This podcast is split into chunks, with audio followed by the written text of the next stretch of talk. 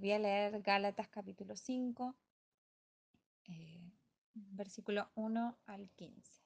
Así que lo leemos aquí juntos y, y bueno, así va. Dice, estad pues firmes en la libertad con que Cristo nos hizo libres y no estén otra vez sujetos al yugo de esclavitud. He aquí, yo Pablo os digo que si se circuncidan, de nada les aprovechará Cristo. Y otra vez testifico a todo hombre que se circuncida, que está obligado a guardar toda ley. De Cristo se desligaron los que por la ley se justifican, de la gracia han caído, porque nosotros por el Espíritu aguardamos por la fe la esperanza de la justicia. Porque en Cristo Jesús ni la circuncisión vale algo, ni la incircuncisión, sino la fe que obra por el amor. Ustedes corrían bien. ¿Quién los estorbó para no obedecer a la verdad? Esta persuasión no procede de aquel que los llama.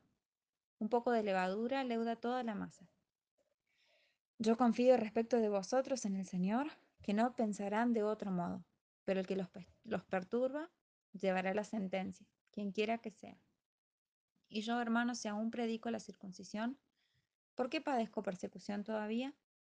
En tal caso, se ha quitado el tropiezo de la cruz.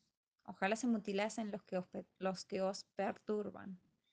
Porque vosotros, hermanos, a libertad fueron llamados, solamente que no usen la libertad como ocasión para la carne, sino servíos por amor los unos a los otros. Porque toda la ley en esta sola palabra se cumple. Amarás a tu prójimo como a ti mismo. Pero si se muerden y se comen unos a otros, miren que también no se consuman unos a otros. Hasta ahí nomás. Bueno, mi versículo favorito después de leer este texto y el que quisiera guardar en mi corazón es el versículo 6. Y dice, porque en Cristo Jesús ni la circuncisión vale algo, ni la incircuncisión, sino la fe que obra por el amor. El versículo 6. Si puedo analizar un poquito o ver de qué se trata lo que está hablando, eh, el apóstol Pablo le está hablando a los cristianos que estaban en Gálatas, ¿no? y por lo que él está mencionando está hablando de una especie de conflicto entre la circuncisión y la incircuncisión. Entonces, hoy si lo podemos comparar es como, bueno, la circuncisión significaba seguir la ley, que era lo que la ley le mandaba a los judíos. Y la incircuncisión era el acceso que tenían los, los gentiles, digamos, todos los que no pertenecían al pueblo judío.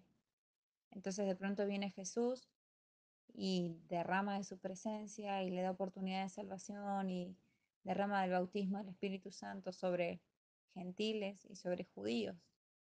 Entonces aparentemente empezó a haber un conflicto entre los que eran judíos y los que no, los que estaban circuncisos y los que no. Aparentemente les decían, según lo que está diciendo acá, les, les obligaban a circuncidarse o les decían que si no estaban circuncidados era de otra manera, no tenían el mismo acceso.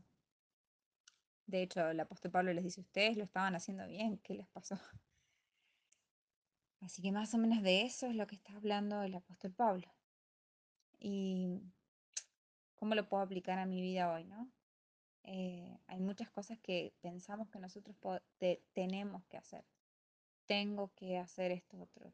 Tengo que, no sé, vestirme bien los domingos. Tengo que eh, no sé, lastimarme en la espalda como hacían antes, tengo que arrodillarme sobre maíz para que Dios perdone mis pecados, tengo que, tengo, tengo, tengo, tengo, como un, un enorme listado de cosas que tenemos que hacer.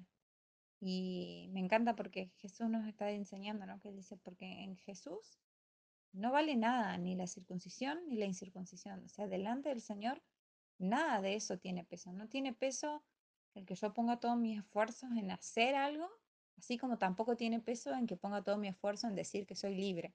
No tiene peso ninguna de las dos cosas. No, nada de lo que nosotros creemos que importa importa delante de sus ojos.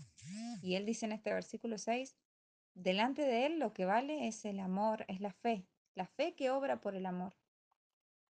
Eh, algo que tengo que aplicar en mi vida es poder empezar a caminar con más fe y a poder ver las cosas como las está viendo él y a poder tratar a mis hermanos con esa misma fe puedo imitar esto, puedo imitar el dejar de ver a las personas si hacen o si no hacen. Y puedo evitar yo misma en mi vida dejar de analizarme a mí misma por si hago o no hago. Y simplemente acercarme al Señor con fe, con una fe que, que el Señor esté aceptando, que Él me mire y Él pueda decir, de verdad se está acercando con un corazón válido, con un corazón que me busca. Eh, para mí es súper importante esta lección que el Señor me desafía a tener. Y bueno, la pregunta es, si te sirve en algo, si le sirve en algo, en qué, si hay alguna otra reflexión, si hay algún otro pensamiento, de qué otra manera Dios nos puede hablar.